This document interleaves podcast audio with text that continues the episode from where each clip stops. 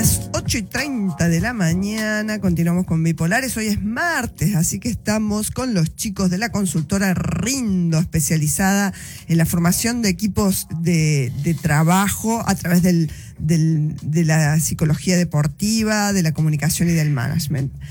Eh, hoy vamos a hablar con uno de sus integrantes, Germán Bernard, y el tema es ni más ni menos, escucha esto, tolerancia a la frustración. Buenos días, Germán, ¿cómo estás? Muy buenos días, Roxana. Aquí estamos muy bien. Un saludo grande a toda la audiencia. ¿Cómo les va? Muy bien, muy bien. Pero nos encantaría que, que nos expliques cómo tolerar la frustración. Oh, todo un tema. Bueno, viste, Roxana, que nosotros, eh, digamos, nos encanta desarrollar el concepto de alto rendimiento. Y alto rendimiento, nosotros decimos, no es una condición del deporte en élite sino que vale para un deportista, un oficinista, un médico, carnicero, ingeniero agrónomo, un informático o un periodista o locutor. Si se cumplen, si se cumplen ciertas condiciones que hemos explicitado, eh, digamos, en algunas columnas, ¿sí? Sí. ¿Sabes, Roxana, cuál es la variable número uno que hace a una persona de alto rendimiento? ¿Cuál? Es la motivación, la actitud, la confianza. ¿Qué crees vos? Eh, motivación, confianza. Confianza.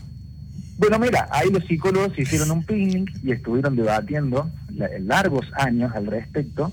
Eh, y no, la variable número uno que hace a una persona de alto rendimiento es tener altos niveles de tolerancia a la frustración. Ah, mira vos.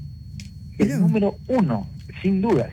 Eh, por una sencilla razón, Roxana, ¿qué es lo único, digamos, que te asegura la vida adulta? ¿Qué es lo único que te asegura la vida adulta? Por supuesto, no nos pongamos fatalistas, ¿no? Pero ¿qué es lo único que te asegura la vida adulta? Ay, me estás tomando un examen que no sé qué decir. lo único que te asegura la vida adulta, Roxana, es tener problemas. O si nos ponemos más oeces, y con perdón de la expresión, tener quilombo. Eso es lo único que te asegura eh, la vida adulta. Las cosas rara vez salen como nosotros queremos. Al igual que en el deporte, tenemos muchos más reveses que aciertos. Entonces, a ver, la frustración es la imposibilidad de satisfacer una, una necesidad o un deseo. Y esto deviene en un sentimiento de tristeza, de decepción, de desilusión que esta imposibilidad provoca. Es decir, o te bajonea o te enoja. ¿Está bien? La buena noticia es que la frustración es un estado transitorio.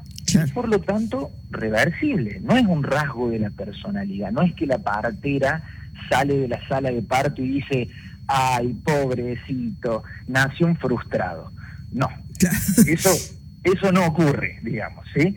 Eh, por lo tanto, digo, si es un estado transitorio, la frustración más allá de lo que efectivamente, digamos, ocurre en nuestro mundo externo, es decir, de lo que pasa, depende de lo que nos decimos acerca de lo que pasa.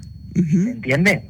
Es cómo elaboramos, digamos, emocionalmente cierta situación. De allí la frase del famoso filósofo Epíteto que afirmaba que las personas no se alteran por los hechos, sino por lo que piensan acerca de los hechos. Eh, entonces, entonces, es nuestra manera, digamos, de procesar estos hechos lo que nos frustra en mayor o menor medida. Es la manera en que procesamos esa información. Por lo tanto, eh, ¿qué es lo que debería ocurrir a grandes rasgos como sugerencia? Eh, esta frustración, es decir, el enojo, la angustia, etcétera, o sea, este shock emocional que nos provoca la frustración, no debería corrernos de nuestro plan.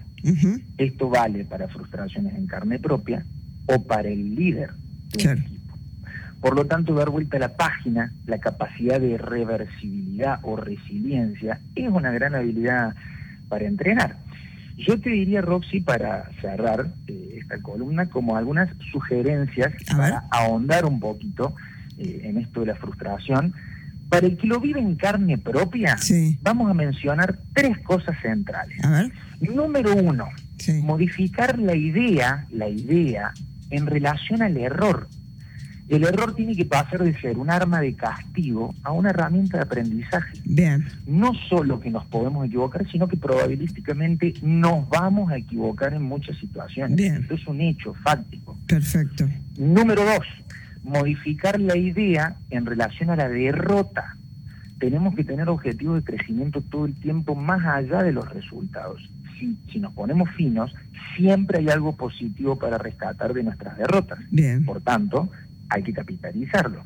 Esto hay ejemplos, a ver, los grandes deportistas nos enseñan todo el tiempo esto. Ellos siempre dicen, son más las veces que se pierde que las que se gana. Así en el deporte como en la vida. Claro. Número tres, modificar la idea en relación a la justicia. Hay un psicólogo que se llama Rafael Santandreu que plantea esto y que es muy interesante. La frustración nos da generalmente esa sensación de injusticia, ¿viste? ¿Por qué a mí? ¿Por qué esto me está pasando a mí? Y la justicia es una construcción nuestra, de los humanos. Pero la realidad es que la vida, la naturaleza, no es justa. Digamos, un jugador se puede lesionar tres veces en una temporada y puede pasar. Un gran agente comercial puede ser despedido por situaciones del contexto y puede pasar. Un médico que hace de manera brillante todo un procedimiento en una cirugía puede tener una desgracia y puede ocurrir. Lamentablemente esto es así, debemos entenderlo. Claro. Y por último, y para cerrar Roxy como líder, si yo soy no, no el que lo vive en carne propia, sino como líder de un equipo, número uno, honestidad con el colaborador. Plantear la situación aunque sea injusta, plantearlo, comunicarlo. Número dos, observar las conductas que producen frustración a los integrantes de su equipo. Claro. Eso, si no son evidentes, pueden ser las instancias de feedback o las reuniones, pueden ser un excelente termómetro para detectarlas. Número tres, anticipar dichas situaciones y dar indicaciones concretas para estar siempre enfocados en la hoja de ruta, Claro. en el plan. Bien. Y número cuatro, no menor, intentar no tomar decisiones en caliente. Esperar que la espuma baje, que el shock emocional pase, para tomar decisiones con una capacidad de análisis de alguna manera y entre comillas más racional. ¿Se Bien. entiende? Se entiende perfectamente. Un excelente menú para este, la tolerancia a la frustración, un tema que debemos manejar todos en nuestra vida diaria, en nuestra vida laboral, empresaria. A todos, a todos nos toca, a todos nos afecta. Muchis Absolutamente. Y como siempre decimos, Roxy, se entrena. Esto más allá de poder mencionarlo y demás, se entrena como cualquier habilidad. Genial, bárbaro. Bueno, Germán, muchísimas gracias por la columna. Que tengas un hermoso día.